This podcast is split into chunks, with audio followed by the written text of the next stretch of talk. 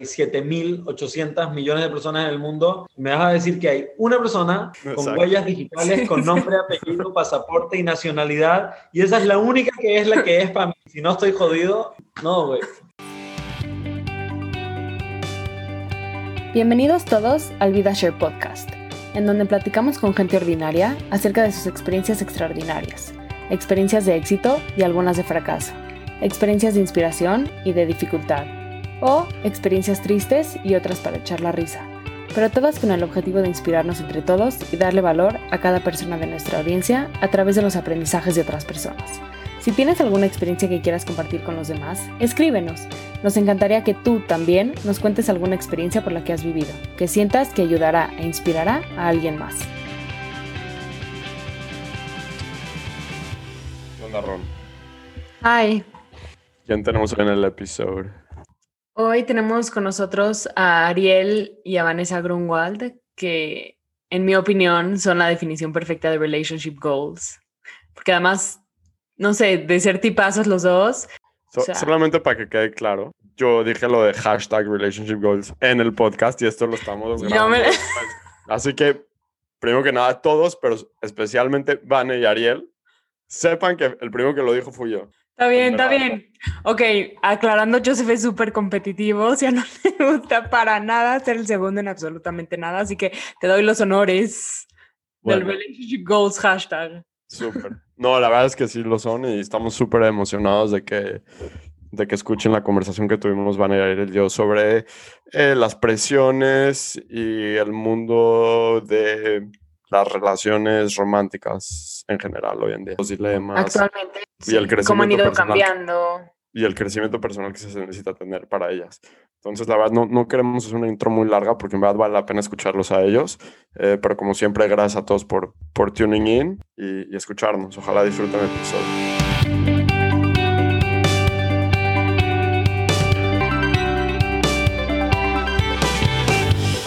Bueno, bienvenidos a todos a un episodio más del VidaShare Podcast. Estoy rayada esta semana porque, como saben, hemos esperado muchísimo este episodio de tener a dos experts en relationships, dating, etcétera, etcétera. Están con nosotros Vane y Ariel Grunwald. Y la verdad estamos muy, muy felices de que estén con nosotros. Muchas gracias, primero que nada, por aceptar la entrevista.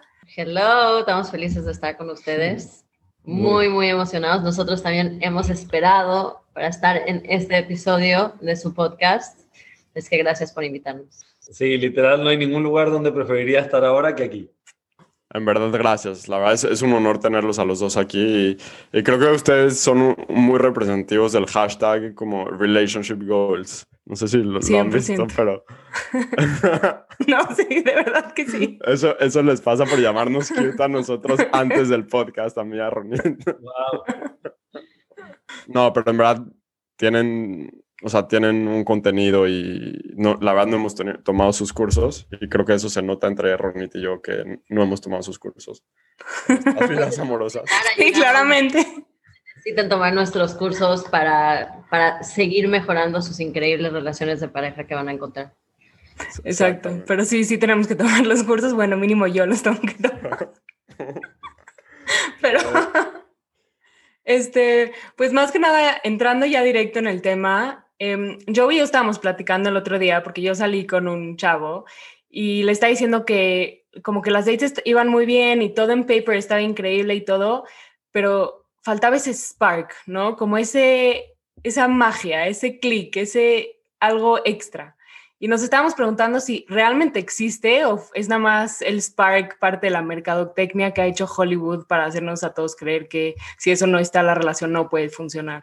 Es que nuestra historia es un poco rara porque, bueno... No, a ver, pero no. A ver, a ver. Focus on, Para mí, sí hay algo sobre el Spark, definitivamente hay algo sobre el Spark. Normalmente el Spark nos habla de una atracción física, nos habla de probablemente una persona que es muy distinta a ti y entonces sientes esa atracción por el unknown.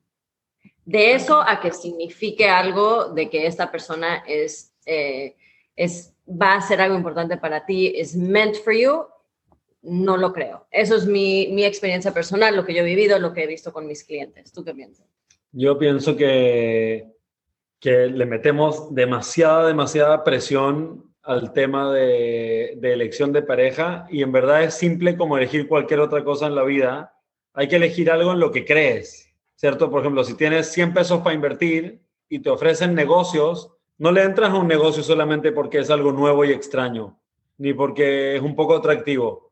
Le entras porque crees en él y e, ese, ese creer en ese negocio, entonces voy a invertir en esta cuestión, le voy a entrar a esta cuestión sin mirar atrás. Hay que primero sanarse un poquito uno mismo, porque por ejemplo hay gente que tiene miedo de si me va a ir bien o me va a ir mal y tiene tanta ímpetu y desesperación e impaciencia porque les vaya bien que agarran cualquier negocio de pacotilla y dicen, ah, ese es el negocio con el que me voy a hacer rico. Y hay que ser muy honesto con uno mismo, decir, a ver, esta cuestión, ¿es buen negocio, sí o no? Y creo que, creo que eso te, te aclara mucho las cosas. Yo se lo he dicho a Vane, por ejemplo, pero, yo, yo, veo a Vane como ser humano, al mar, a pesar de mí o al margen de mí. Digo, wow, es una tipa increíble y si algún día no estuviéramos juntos, la seguiría admirando de lejos. ¿Sí me explico? Claro. Entonces creo en el negocio. De repente se pasa en muchas relaciones que alguien se quiere retirar y dice, que no quiero seguir en esta cuestión. Pero tiene que haber algo base y la base tiene que ser, creo en este negocio. Sí, creo que algo que Ariel está diciendo que es súper importante es que a veces ese spark que sentimos, de hecho, viene de trauma, viene de miedos, viene de inseguridades. No siempre ese initial spark va a venir de, de una conexión de almas, ¿no? A veces es porque reconozco en la otra persona algo que yo me siento carente o, por ejemplo, el otro día estaba hablando con una clienta que está saliendo con, con una persona porque esa persona representa cosas, o sea, acabamos descubriendo que representa cosas que ella vio en su papá, que definió como amor, ¿no? O como esa, ese, esa oportunidad de, de buscar aprobación, pero son súper tóxicas. Entonces, no sé si eso contesta la pregunta, pero creo que sí, definitivamente Spark no necesariamente es el, indicativo por el cual nos deberemos de agarrar.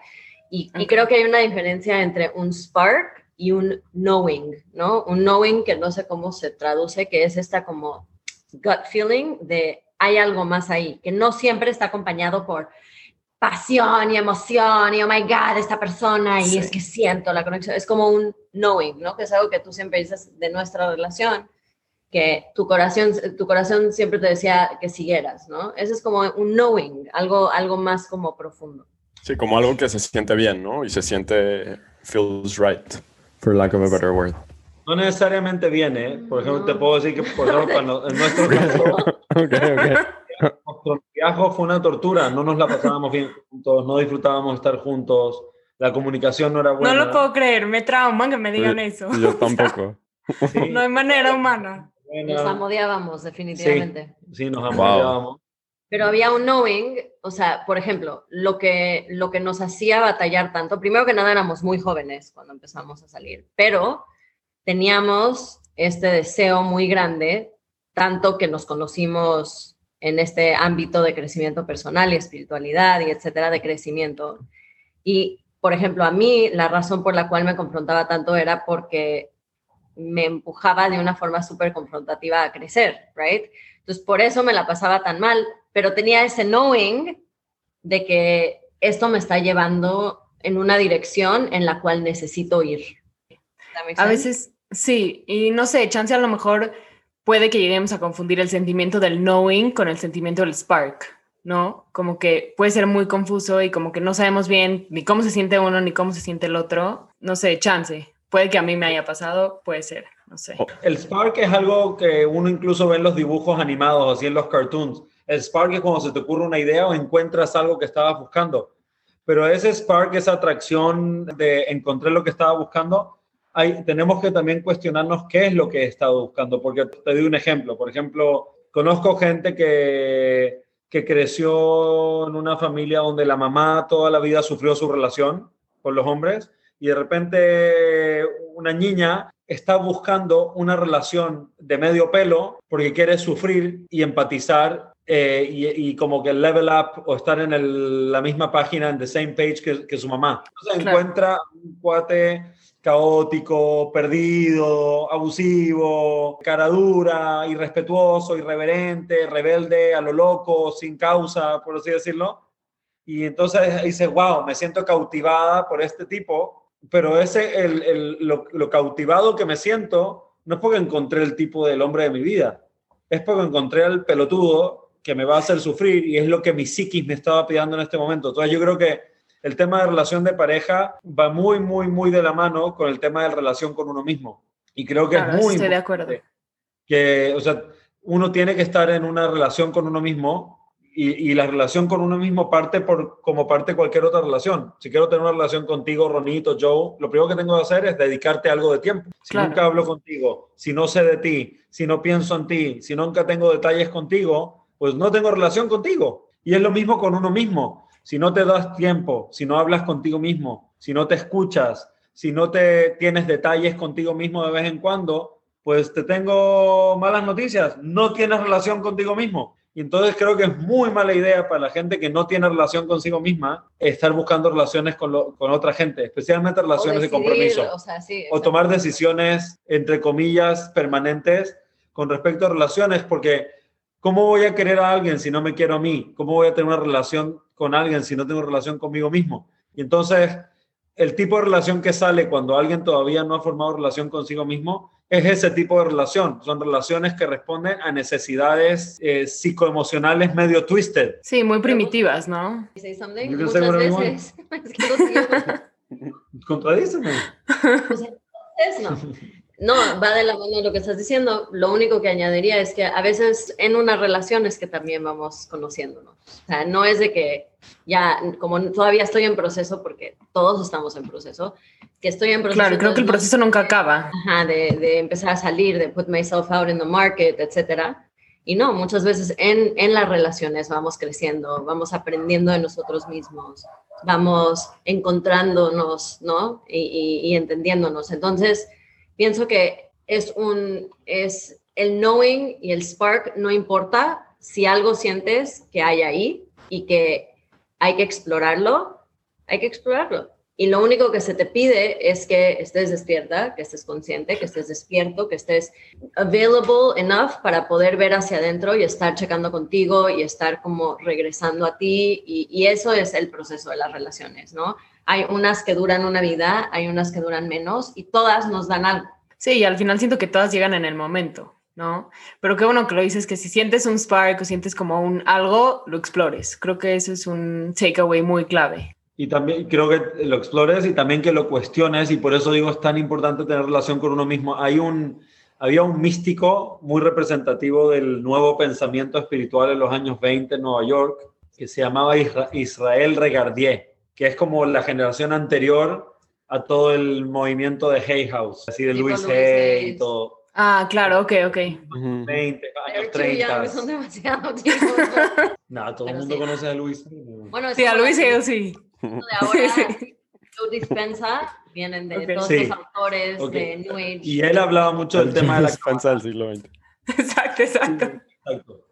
Y él, y él hablaba mucho del tema de la Kabbalah y dijo, cualquier persona que quiere estudiar misticismo, cualquier tipo de misticismo, primero debería pasar por un proceso de sanación psicológica. Porque, por ejemplo, es muy fácil para una persona que no se sintió apoyado por sus papás, que fueron los primeros, primeros eh, figuras de poder, o, o, como se dice, autoridades en su vida, es muy fácil gravitar al tema de la, de, de la religión basado, claro. basado en querer a un padre que me quiere incondicionalmente, pero que a veces me hace cosas, a veces me premia, a veces me castiga, pero porque me está enseñando y porque me quiere, que es mucho como mucha gente ve el tema de Dios. Entonces dice... Claro, porque es como para llenar ah, ese espacio de vacío, ¿no? Exacto, es para llenar un vacío. Okay, voy a reemplazar, no tengo esa figura de mis padres, de este apoyo incondicional y con, también con disciplina, y lo voy a reemplazar por esta imagen divina, un Señor en el cielo que me ama infinitamente, me manda muchas cosas que me rompen el hocico, pero lo hace con amor porque me quiere ayudar a crecer y voy a confiar en él. Y entonces eh, lo mismo digo para el tema de las relaciones. Creo que eh, el tema de las relaciones hay que acercarse a él eh, partiendo por lo que dije antes, la relación con uno mismo. En verdad, como dice Vane, nunca es tarde, claro, uno puede iniciar y mejorar la relación con uno mismo toda su vida, pero para alguien que está iniciando el proceso de abrir su corazón para decir, hey, quiero formar una familia, quiero formar una sociedad llamado matrimonio, pareja estable, compromiso y todo, o sea, el mejor consejo que le puedo decir es olvídate de la pareja y piensa en ti. empieza a, una relación contigo. Sí, que sí creo que es clave, la verdad, porque nos olvidamos muy fácil de nosotros mismos. Especialmente hoy en día, yo creo que, que, hay mucho, mucho material para estarnos distrayendo todo el tiempo con cosas externas, eh, mucho estímulo externo que nos mantiene ocupados todo el tiempo. Y creo que el, el, mundo al que nos hemos enfrentado nosotros y los niños de hoy en día aún más, y probablemente los que vengan después aún más todavía, hay gente que vive toda su vida y jamás tuvo relación consigo mismo.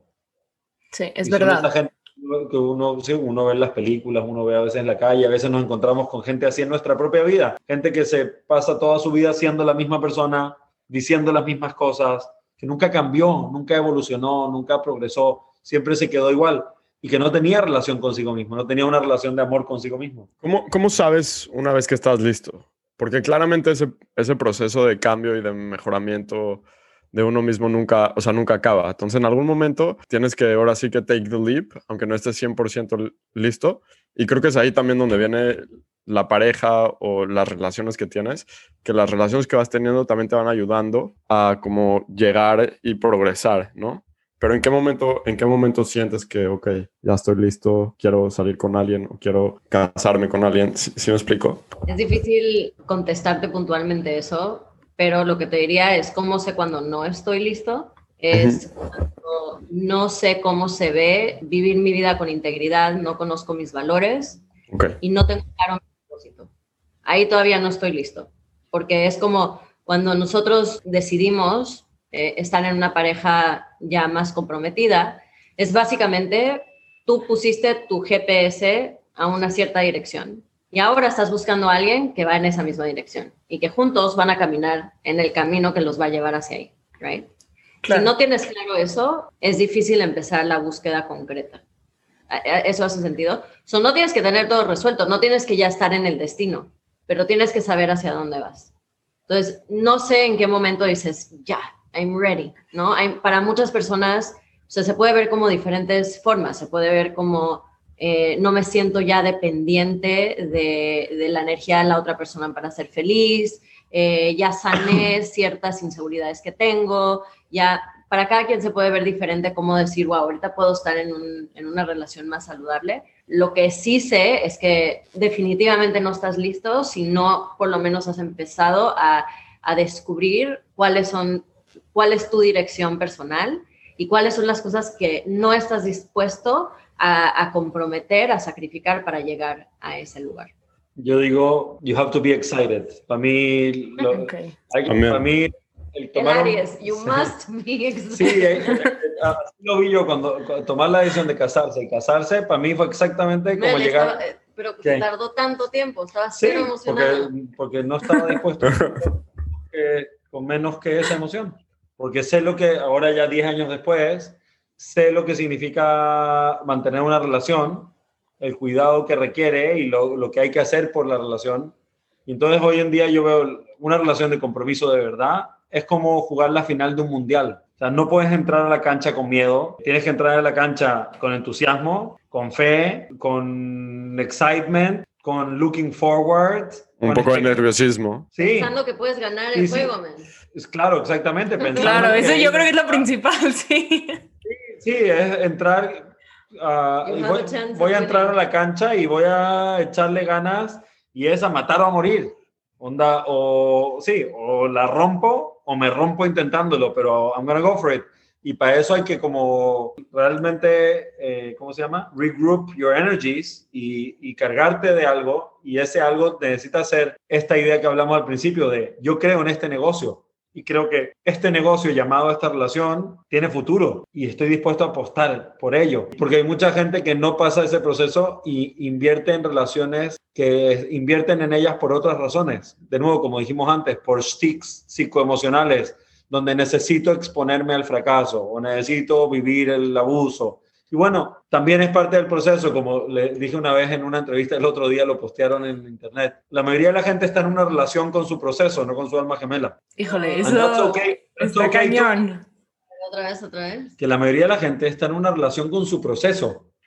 No con su alma. No con su alma gemela. ¿Cierto? ¿Y no puedes estar con ambos? ¿Ah? No puedes estar en ambos. Puede ser que tu proceso y tu alma gemela sean lo mismo, pero para mucha gente no está con la persona correcta pero esa persona que no es la correcta es parte del proceso y que puede pasar en negocios, ¿cierto? Por ejemplo, que eso puede pasar con un socio que uno piensa que es... Donde estoy saliendo con mi proceso. Sí, estoy saliendo o, estoy casado con mi proceso. Lo voy a empezar a aplicar porque está excelente. y, estar, y, estar casado con tu proceso o, o ser socio con tu proceso se vale, it's okay. Pero bueno, obviamente estamos hablando de lo óptimo, que es entrarle listo con todo, con todo lo que necesito para entrar a matar o morir en la final de un mundial. Qué buena, es una muy buena analogía, la verdad. Eh, yo, lo, yo, lo, que sí creo es que hoy en día también a veces, eh, y, y, siento que menos, pero sentimos demasiada presión y siento que también a lo mejor va un poco más eh, sobre todo a las mujeres que a los hombres, de casarse antes de los 30, casarse antes de los 27, casarse antes de los 25. Y entonces creo que eso pone también a veces mucha presión de no estar listo internamente y entonces buscas relaciones sin estar lista porque, ah, porque mi amiga ya se casó, porque mis amigas se están comprometiendo. Y creo que ese también es un problema relativamente grande, ¿no? O sea, Sí, eh, sí, totalmente. No, claro que existe. O sea, yo se los digo súper abiertamente, yo lo estoy viviendo, literal. O sea, yo me siento súper presionada por la sociedad por un lado y pero por el otro como que no sé si estoy lista todavía para casarme. Entonces... Sí, lo que me estabas diciendo es que todas las niñas de tu generación están o comprometidas o casadas.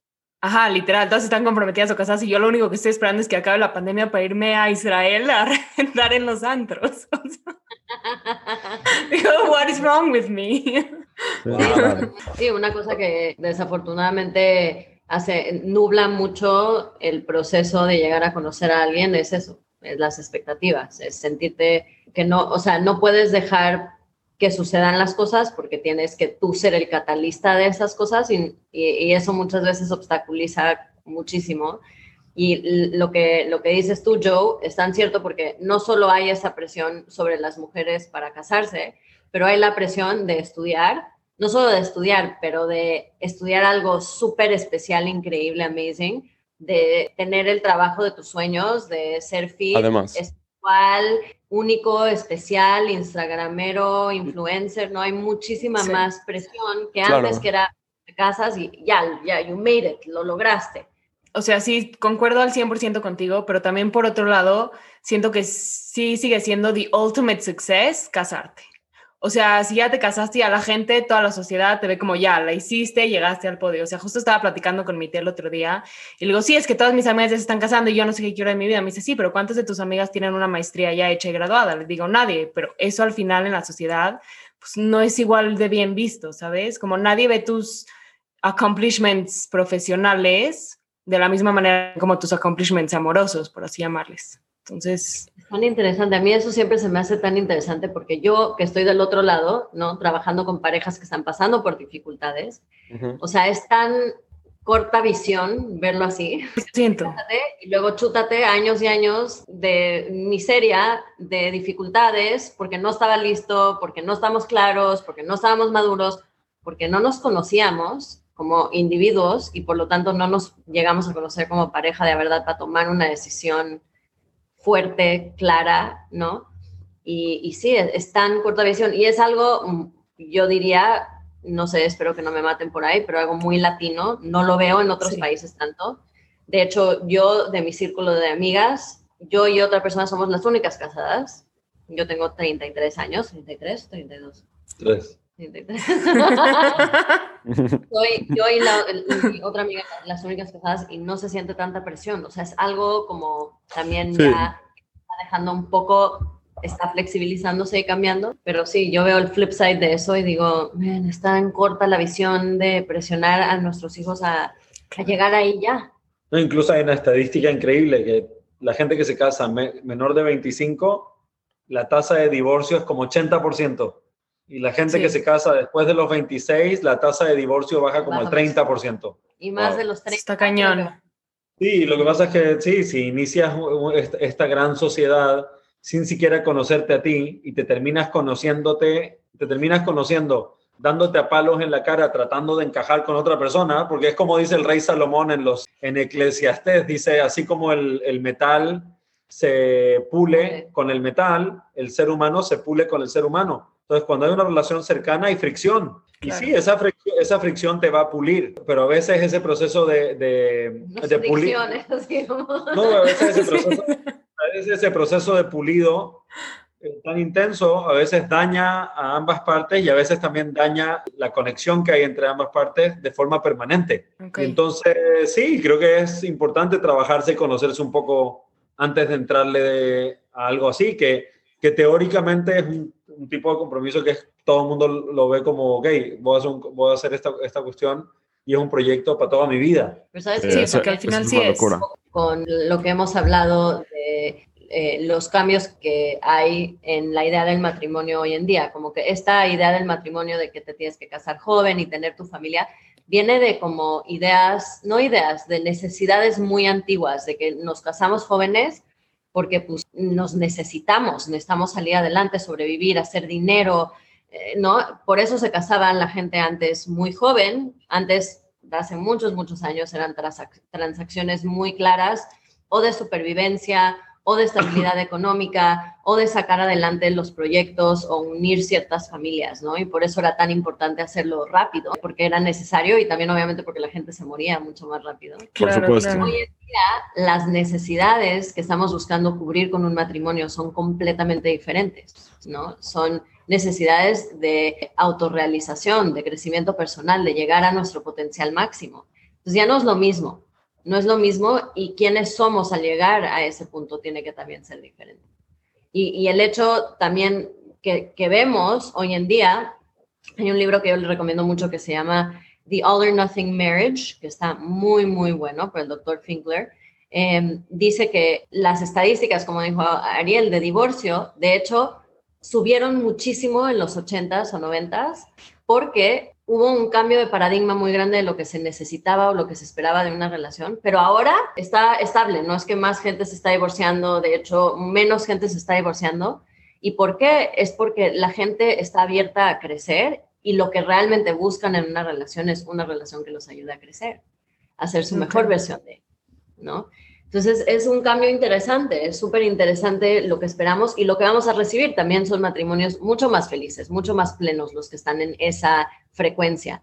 Si estás en una frecuencia vieja de me caso porque pues así tiene que ser y porque, porque es lo que la sociedad nos está indicando que tenemos que hacer, pues no estás llenando. Bueno, necesito alguien que limpie la casa y cocine. Sí, cocine, claro. Alguien que provea dinero. Pre-revolución industrial, casarse, como dijo Vane, era un tema de sobrevivencia. Necesito una mujer en mi casa para que críe a mis hijos y mis hijos son los que me van a ayudar a trabajar la tierra cuando crezcan. Claro. Necesito tener hijos. Sí, sí, o me caso o me muero, güey. Tengo que tener hijos. Sí. Tal cual, sí. Claro. Sí, tener a alguien que cocine y críe a mis hijos para que no quedarme solo y pobre cuando sea viejo y que alguien me ayude a chambear. Yo creo que eso es la etapa romántica de que me caso por amor, por, por la idea del amor, pero la mujer se quedaba en la casa, el hombre salía y nadie crecía, ambos estaban estáticos en ese, y eso duró tan poquitito, esa es nuestra idea de lo que es el matrimonio hoy en día, pero es algo muy viejo que funcionó muy poco, que la mujer era la típica ama de casa, el hombre era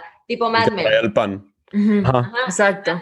Literal, donde la mujer estaba miserable, el hombre estaba miserable, buscaba otra relación, la mujer usaba drogas para tratar de solventar todas las emociones, ¿no? Y ahora no estamos buscando eso, estamos un poco atorados en esa idea, pero eso no es lo que nos llena. Hoy en día lo que nos llena no es el concepto de amor. Puede haber mucho amor. No, sino que las drogas. las drogas, 100%. Pero yo también creo que depende mucho la sociedad en la que uno vive y la sociedad en la que uno crece. O sea, porque por una parte sí, o sea, en la comunidad judía de México, Ronnie, particularmente, sí se siente una presión tremenda por casarse. Pero también, por otro lado, o sea, y por ejemplo, te lo digo, en Estados Unidos, a lo mejor hay esta presión de estar, no te cases hasta mínimo a los 30, ¿sí me entiendes? Y es como, ah, no. Y entonces ten un montón de relaciones casuales y relaciones al mismo tiempo y habla con una y otra y al mismo tiempo. ¿Sí me explico? Entonces también ese tipo de presión social o de lo que le quieras llamar, tampoco sé si es lo más ideal que hay. Entonces no, en verdad. Ideal es do whatever the hell you want. Exactamente. Exacto, exacto. Pero lo que en verdad tú quieras. Sí. Sí, follow your bliss. ¿Conocen a Joseph Campbell? No. Eh, no. Please, chéquenselo. Pero bueno, su gran frase es este tema de follow your bliss. O sea, serve your happiness first. Sirve tu felicidad. Sí, do whatever the hell you want. Whatever makes you blissful, whatever makes you, sí, lo que te hace sentir pleno, lleno, tranquilo, en paz contigo mismo, en armonía, en integridad contigo, con tus valores, por ahí es el camino, ese es el conejito que hay que seguir, ese es el camino a Oz. Ariel, hace rato tocaste el tema de como las almas gemelas y la verdad a mí me, me interesa mucho como que también tener una conversación o saber su opinión sobre el concepto de las almas gemelas, porque puede sonar súper idealista, ¿no? De un lado sí cuando estás creciendo, ojalá que encuentres a tu alma gemela, encuentres a tu soulmate, etcétera. Pero, o sea, hay 7 mil millones de personas en el mundo. Las probabilidades de que sea esa persona y la encuentres, o sea, si crees en las probabilidades y las estadísticas o crees más en como cosas un poco más como de destino, va a variar mucho tu opinión. ¿Qué, qué piensan ustedes sobre eso? Sobre si, if you can make it work con cualquier persona o con que hay mucha gente que, que you can make it work o solamente the one. Yo pienso que, que por muchos años yo pensé en el tema de almas gemelas y para serte bien honesto, lo único que hizo fue mortificarme. O como dices, güey, no friegues, hay 7.800 millones de personas en el mundo y me vas a decir que hay una persona con huellas digitales, con nombre, apellido, pasaporte y nacionalidad y esa es la única que es la que es para mí. Y si no estoy jodido, no, güey. Entonces, por muchos años tuve esa creencia derivada de estudios místicos, religiosos, etcétera. Y hace algunos años decidí, me di cuenta de que esa creencia es una creencia, personalmente creo que una creencia limitante. Investigué, investigué, investigué en los textos antiguos y no descubrí ninguna mención real, verdadera, verdadera, verdadera, donde dé esta idea de que hay una persona dentro de los miles de millones en todo el mundo, que solo esa es para ti y tienes que ser un santo, por, un santo multiplicado por ocho para que tal vez seas afortunado o meritorio para poder encontrarla, bla, bla, bla. Creo que es una creencia súper limitante. Personalmente no, no creo en eso. Creo que en, eh, más en la idea de follow your bliss y seguir lo que dijo Vane antes, tus valores, tu integridad, tu conexión contigo mismo. Y desde ese lugar hay muchas cosas que pueden funcionar. Es como que yo te diga, hay solo un oficio, una cosa que puedo hacer en mi vida, que es la única cosa que me va a hacer feliz. No es cierto, he probado ya varias cosas en mi vida y cada cosa ha tenido emoción. Probé ser parte de un ejército paramilitar y me encantaba la emoción de el espionaje y los secretos en la noche. Y... Tienes que aclarar eso. No, whatever. ¿Sí, qué? ¿Qué? No, ¿No fuiste qué? De un, de un fight club clandestino. Era increíble el tema del secreto, y serio y no sé qué, y la emoción del peligro y me encantaba. Probé ser eh, maestro espiritual y no sé qué, y me encantó el proceso de descubrir que, wow, presenciar cuando alguien se inspira, cuando alguien se despierta, es como ser una partera o una dula. Y es muy especial estar en ese momento cuando alguien nace, cuando un alma se despierta. Es rico, es increíble, es wow. Probé eso y sigo probando nuevas cosas. Sería terrible pensar que hay solo una cosa que vine a hacer este mundo, no tengo idea cuál es, y que el resto, el resto del tiempo he estado perdiendo el tiempo. No, no he estado perdiendo el tiempo. He estado explorando, me he estado expandiendo, me he estado desarrollando, he estado progresando, he estado aprendiendo. And that's okay too. Entonces, no, personalmente ya no creo en el, el, concepto de alma gemela, de que hay una persona entre las 8 mil millones del mundo que es esa y te jodiste para nada. Pienso que, que, hay muchos negocios en los que podemos creer y hay que confiar en que los que vibramos y atraemos y imantamos hacia nosotros tienen una conexión real con quiénes somos y, hacia dónde vamos y por eso los atrajimos a nosotros. Y de esas cosas que atrajimos a nosotros y que vibramos hacia nosotros y que imantamos a nosotros, de ahí podemos decir, ah, wow, por ahí es la cosa y, y, y sé que estoy buscando bienestar y siento que esta persona, este elemento, esta relación, it's good, Ok, por ahí es la cosa. Sí, es mucha presión pensar que es uno y nadie más. Mucho. Interesante que lo, lo, relacionaste con otras cosas también. O sea, no porque estudias ser abogado quiere decir que eso es a lo que viniste a hacer al mundo. ¿Sí me explico? Exacto. Puedes practicar ser abogado durante 20 años y... Y luego va a hacer tu podcast.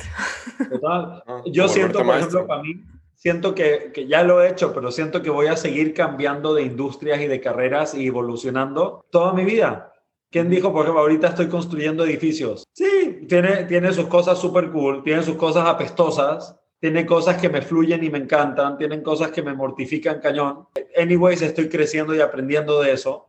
Y tal vez el próximo año voy a hacer otra cosa. Y en cinco años más voy a hacer otra cosa. Porque, creo, porque sigo curioso, sigo explorando. Es ok, creo que, que... No, que human nature es evolucionar. Es parte de quienes somos tú bien dijiste una vez cuando estábamos dando un curso de relaciones, que la naturaleza humana es de progreso. Cuando nos sentimos estancados es cuando nos sentimos deprimidos, right? So, la tendencia natural es de progresar, de evolucionar y se vale estar evolucionando. Cuando hablamos de relaciones, la idea es que encontremos a alguien con cual evolucionar juntos, pero si no es el caso, se vale también encontrar esa siguiente evolución, ¿no? Es un poco tabú decirlo, pero, pero sí, no, no, o sea, la idea es sí encontrar a alguien que te pueda, ¿no? Que tengan materia para seguir creciendo y evolucionando juntos, pero no siempre se casa. Por eso dije al principio el tema de, de, de que creo en este negocio, una vez alguien me preguntó cómo le hago para no aburrirme después de 14 o 15 años en la misma relación. Mi respuesta fue inmediata. el secret. le dije, en verdad, mi, mi, no, mi no aburrimiento no tiene nada que ver con mi relación, no tiene nada que ver con Vane. Mi no aburrimiento es, tiene que ver conmigo. Yo mismo, o sea, jamás pensé que mi relación o mi pareja son responsables de mantenerme entretenido. Mi entretenimiento viene de que yo estoy progresando, yo estoy evolucionando, yo estoy en constante transformación y eso me tiene constantemente viendo las cosas de un ángulo diferente y todo es nuevo todo el tiempo porque estoy explorando y descubriendo. Y también para mi pareja eso es súper atractivo porque, eh, ¿cierto? Cuando tu pareja está todo el tiempo cambiando, tiene que haber un proceso constante de volver a conocerse y seguirse conociendo y seguir explorando y seguir descubriendo y seguir curioso y seguir aceptando y seguir reenamorándose de estas nuevas cosas que van saliendo. Y entonces, y eso mantiene la emoción. Entonces la emoción no te la da la relación, la emoción te la da tu propio proceso de constante progreso. Y cuando estás estancado, como dije, dice Vane, puede ser la relación más cool del mundo y aún así va a ser aburrido. Porque la entretención no viene de la relación, la entretención en la vida viene del progreso personal. Qué bueno que dices eso, porque yo sí soy una persona que se tiende a aburrir mucho con sus relaciones. O sea, si a mí no me traes en picos, ahora sí, súper tóxicos, que ese es otro tema que queremos tocar, yo me aburro, ¿no? O sea... cool que lo digas así. y va relacionado un poco al Spark exacto. Exacto, exacto, va como en relación al Spark, pero sí, siento que este tema del aburrimiento es muy clave, que es tu responsabilidad. O sea, así como ser feliz es tu responsabilidad y estar contento en la relación y dar todo de ti, o sea, digo, obviamente sin descuidarte, tú es tu responsabilidad, también no aburrirte es tu responsabilidad, así que tengo que hacer una nota mental de eso. pero... Es, depende enteramente de ti. No de Exacto. Sí, no se lo podemos adjudicar a nadie más. A mí lo que, lo que estabas diciendo, Vane, de que a lo mejor también el propósito de una relación es que mutuamente se vayan como que empujando y ayudando, etcétera, y no siempre eso significa que la, cada relación va a acabar en el matrimonio o lo que sea. También creo que a veces hablamos como de los exes y es como, ah, no, mi ex, mi ex, mi ex, como si esa relación porque no acabó en el matrimonio fue terrible, ¿sí me explico? Cuando a lo mejor a veces también hay relaciones que te ayudan a crecer Pato, y que a lo mejor por X o Y razón no pueden pasar al, siguiente nivel, pero esa relación te ayudó a que tú individualmente llegues al siguiente nivel. Y eso creo que es como un aprendizaje también muy padre y, un concepto que podemos todos ver porque sí siento que como demonizamos a todos nuestros exes. Sí, cañón.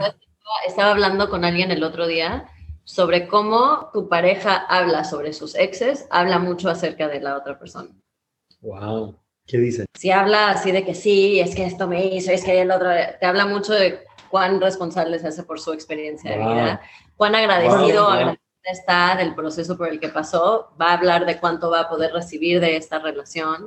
Nos dice mucho, es un súper punto, Joe. Y se relaciona mucho a lo que está diciendo Ariel, de que, o sea, en realidad es tu responsabilidad. 100%. Claro. Como que muchas veces escuchamos en ese, como ese tema de los exes, full culpa es que él no hizo, es que ella era así, y es que él era tóxico, y, eh, ¿no? En vez de decir, yo no, no pude hacer esto, estaba superando esto, y no funcionó por esto, y no, como que todo es sobre la otra persona y nos habla mucho acerca de cómo estamos o dónde estamos parados en, en cuestión a cómo vemos una relación con otra persona. Qué increíble, qué heavy, qué heavy final. Claro, si tuviera que elegir pareja mañana, definitivamente sería una buena guía. Quiero una pareja que cuando me hable de sus exes me hable con gratitud. 100% y con amor, sí. Sí. First date question, háblame de tus exes. exacto, exacto. La voy a empezar a aplicar. Sí, total. Ya sabes, se dice, de una vez o no. Se dice mucho acerca de la persona, porque claro, si es que anda, si sigue culpando, cosas así, te dice todo. Pero si, si se siente, como dice Ronit, con amor, o como dije yo, con, con gratitud, quiere decir que sí pude capturar el hecho de que esa relación me ayudó a crecer y me siento agradecido que viví ese proceso con esa persona, al margen de quién es esa persona. Y habla sobre cómo parado hoy o dónde estoy parado hoy para empezar una relación. O sea, le dice mucho a la otra persona si está... Qué buena pregunta, man. Tell me about your exes. Tell me about your exes. Entonces, ese, ese como misconception de que en los first dates no, no hablen de los exes a lo mejor no, no, es, no es de verdad lo que... Ahí ya sabes, bueno, ya sabes todo. Yo, todavía de 15 años tenemos política que no hablamos de los exes, de sus exes. ok, ok. Les agradezco profundamente a cada uno. No, por ejemplo, yo, tú sabes de todos mis exes y sabes que les tengo cariño y que significaron algo en mi vida y eso quiere decir que hasta significan algo en tu vida. Muchas de ellas las conoces, ¿no? y sabes que el hecho que haya sido importante en un momento no quiere decir que, que le quita any importance a lo nuestro ahora. ¿no? quieres hablar sobre mi sexo. un poco. Te voy a contar todas las historias. Saludos a todos los exes de Shout out. Pero, yo, yo, también creo que también, también eso puede ser también, o sea, también las relaciones pasadas de uno son parte de tu propia me está diciendo esto justamente mi psicóloga el otro día, que esas son parte de tu intimidad y que está bien como que tenerlas tú y no tenerlas. O sea, también hay este concepto de que a lo mejor le tienes que decir todo a tu pareja y tu pareja tiene que saber todo.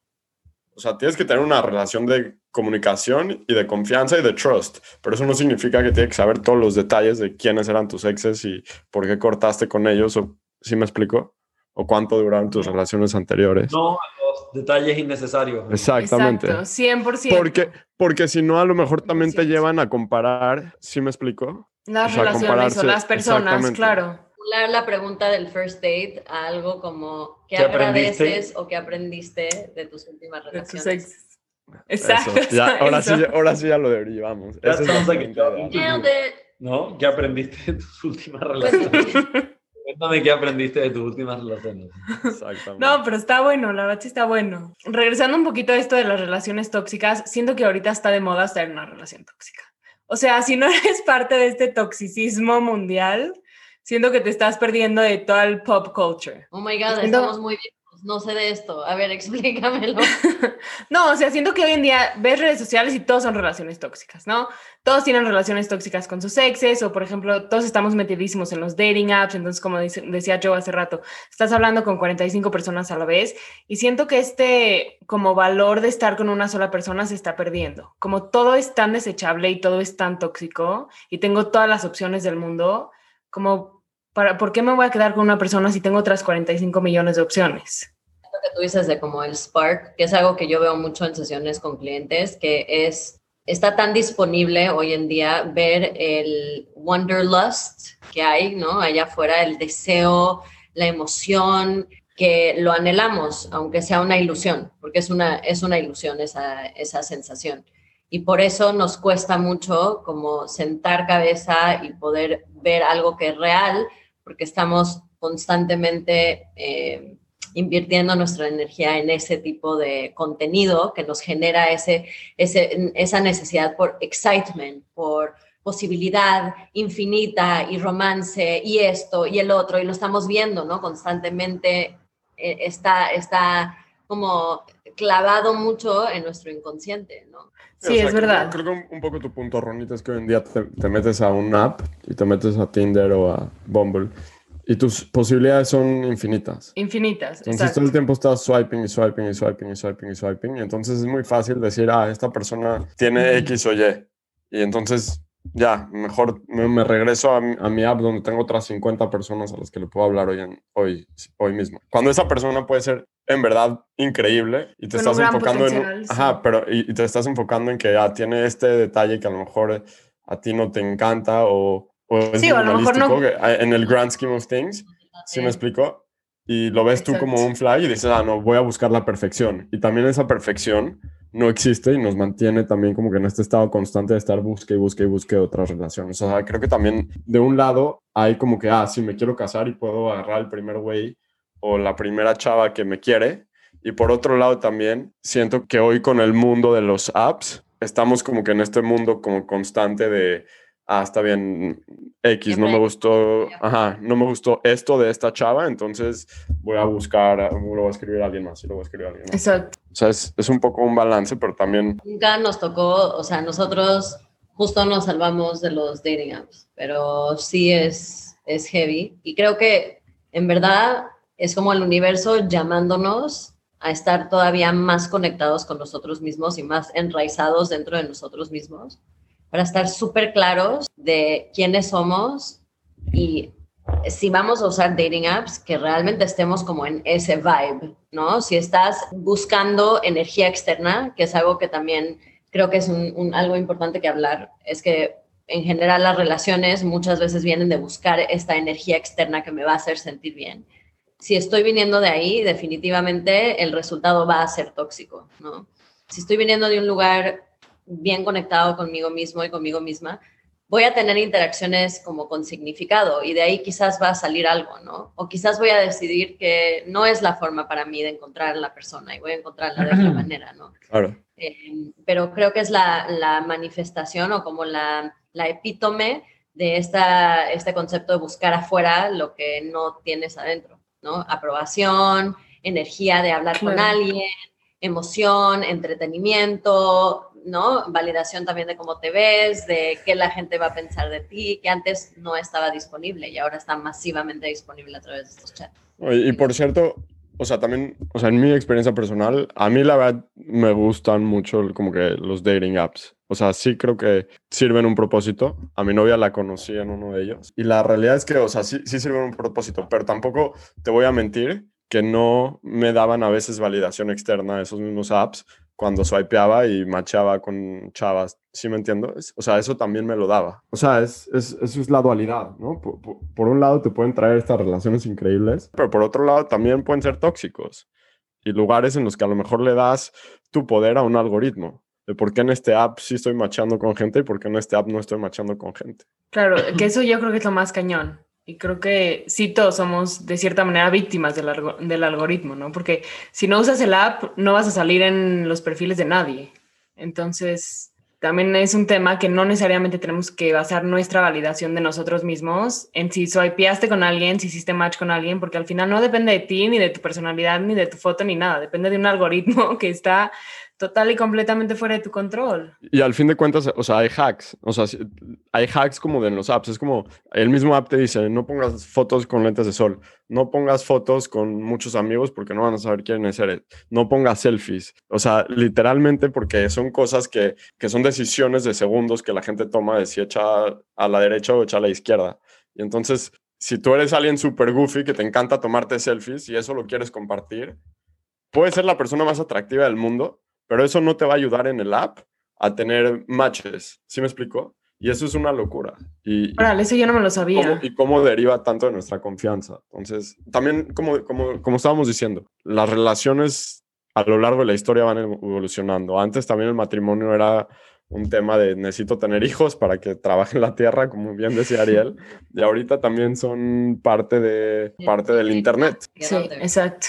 Es un momento súper interesante pero no importa cuánto ruido haya allá, allá, afuera, si sea tu familia tratando de eh, arreglar un matrimonio con el hijo del vecino, o si es eh, speed dating en los noventas, o si es eh, Match.com, o si es Tinder o Bumble o todas esas cosas. Al final del día, en verdad, todo eso nos empuja a regresar a nosotros mismos. Y esa es la respuesta. O sea, si no macheo con alguien, no maché con alguien, ¿me entiendes? Y si maché con alguien, cool, hay algo ahí que explorar, como que también hay un, un poco de, de, fe o certeza que tenemos que tener ahí en el proceso de que el universo siempre está conspirando a nuestro favor y nos está llevando en la dirección correcta, siempre y cuando yo estoy conectada conmigo, conectado conmigo, estoy fuertemente como haciendo ese trabajo interno de buscar mi, mi mayor bienestar y vamos a ir en esa dirección. O sea, inclusive científicamente está comprobado, lo que vibras es lo que atraes, ¿no? Suena muy New Age, pero es cierto. Y eso, y eso recae en dónde estás tú adentro contigo misma y contigo mismo. O sea, si te dan swipe o no te dan swipe, no es tan importante porque igual estás yendo en esa dirección en la cual tienes que ir. Qué, increíble mensaje. O sea, creo que, qué bonita manera de resumirlo, ¿no? o sea, regresa a lo que estaba diciendo Ariel al principio de... Sí, que al final todo recae en ti y todo es tu camino y tu propósito en la vida. Sí, Ariel está en shock de los dating apps. Denle un momento para recuperarse. Luego puedes tener una session con Joe, que es el experto en los dating apps. Total, necesito un update de qué es lo que está pasando, así como la juventud. Lo que sí veo, y lo veo con los niños chicos también, es este tema que estamos tan, tan, tan, tan acostumbrados a tener estímulos externos constantes que la gente está, la mayoría de la gente o mucha gente se hace muy fácil vivir una vida entera en completa desconexión de uno mismo. Totalmente. Porque hay suficiente material para generar estímulo constante sin tener que relacionarse con uno mismo. Eso sí se me hace así aterrador. Porque para mí lo único que, la, cosa que más felicidad me da en mi vida es mi relación conmigo mismo. Es mi diversión, es mi esperanza, es mi fortaleza, es mi todo. Y me da muy heavy que, que la, la, situación de cómo es el mundo, el mundo actual se presta como para que la gente pueda vivir una vida entera sin tener relación consigo mismo. Sin tener culpa alguna, solamente siendo víctima, ¿no? De la situación. O sea, víctima o tener tu vida en piloto automático en ese sentido. Muy cañón. eso, entonces, yo creo, regresando a lo que hablamos al principio, el secreto de las relaciones de pareja es, el, y, la, y el amor es tener relación contigo mismo y amor por ti mismo. Y de ahí va a salir todo. Te metas o no te metas, te hagan swipe o no te hagan swipe. De repente, si estás, como dijo Vane, alineado contigo mismo y yendo en ese camino de progreso, de crecimiento y de más amor y más, más, cercanía con quién eres tú, en tus valores y en tu integridad, de repente no haces ningún swipe, no tienes ninguna app y te encuentras a la gente correcta en la, en la cola del Oxxo o en la clase de yoga o whatever. o te la presentan. Exactamente. es la mejor amiga de tu hermana. Dale. Sí. Exactamente. Exacto. Sí, al fin de cuentas también es know your worth. Y eso se obtiene a través del trabajo personal. 100%. bueno, la verdad, muchísimas gracias a los dos por, por su tiempo. La verdad, nos encantó platicar con ustedes. Tienen una filosofía increíble. Increíble. Y este, nada más, antes de, de cerrar el episodio, siempre nos encanta preguntarle a nuestros guests dos canciones que han escuchado recientemente para agregar al VidaShare Playlist que está disponible en Spotify. Ya sé cuál vas a decir. Ya sé qué vas a decir. ¿La, ¿La, puedo poner? ¿La podemos decir? Sí, por favor. La puedes poner y a ver si alguien adivina cuál es. Una, dos, tres. Catch, and, Release. Ah, buenísima. Catch and Release de Matt Simons. Ahí está. Ahí. No, no se ve. No se ve nada, pero. Ahí está, ahí está. ¿Es tu canción favorita, Ariel, en general? No, pero es, la, es mi canción de esta temporada. De esta temporada. Ok. O sea, de este, de este año. ¿Y tú, Vanet, tienes una? Tengo una de India Reed que se llama I Am Light, que estoy metida ahí en esa, la uso para meditar en las mañanas. Perfecto, también la vamos a agregar al playlist. Satnam Kaur. creo que de hecho sí, creo que de ella ya teníamos algo. Creo que Karen nos dijo que metamos algo de Satnam Kaur. Justo. Muy buena. Sí, justo muy buena. ¿Saben cuál es? Les voy a decir una, espérense. The Imogen Heap, que ya no es de su tiempo. Se llama... Me gusta, me gusta Está muy buena la canción. Sí. Muy bonita. Un bate muy bonito vibe. Imogen Heap, Just for Now. La sugiero. Okay. Buenísimo. Pues ese playlist. Sí, está en Spotify, si le pones search, le pones Vida Share Playlist, te va a salir. Yo creo que van a haber tantas cosas tan diversas, pero es un poco, es un poco como el podcast. Hemos tenido cualquier, o sea, este es creo que el episodio 14 y la verdad hemos tenido el 14, correcto. Creo que sí hemos tenido una diversidad bastante como que general de, de conversaciones y todo. De, de eso sí, sí, estamos orgullosos de eso y de, nuestras 19 downloads. License. Pero en verdad, gracias, gracias a los dos por su tiempo. Qué rico todo, desde que nos dijeron hasta cada email, mensaje. Disfrutamos saber de ustedes y obviamente verlos, nos morimos de cute. Ay, mil gracias. Gracias, gracias a los dos, en verdad. Increíble, qué padre espacio están creando. Gracias por invitarnos. al, al contrario.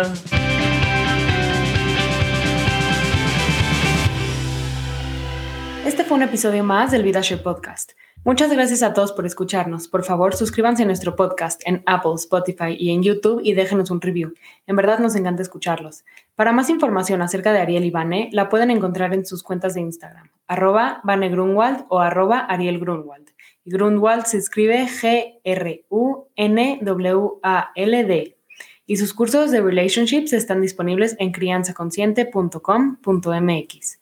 En VidaShare buscamos tener conversaciones con gente ordinaria que vive experiencias extraordinarias. Si te gustaría contarnos algo sobre ti y compartir tu historia con los demás, por favor no tengas pena en escribirnos por Instagram, arroba vidashare-podcast. Nos encantaría poder platicar contigo en nuestro siguiente episodio. Con cariño y como siempre, el VidaShare.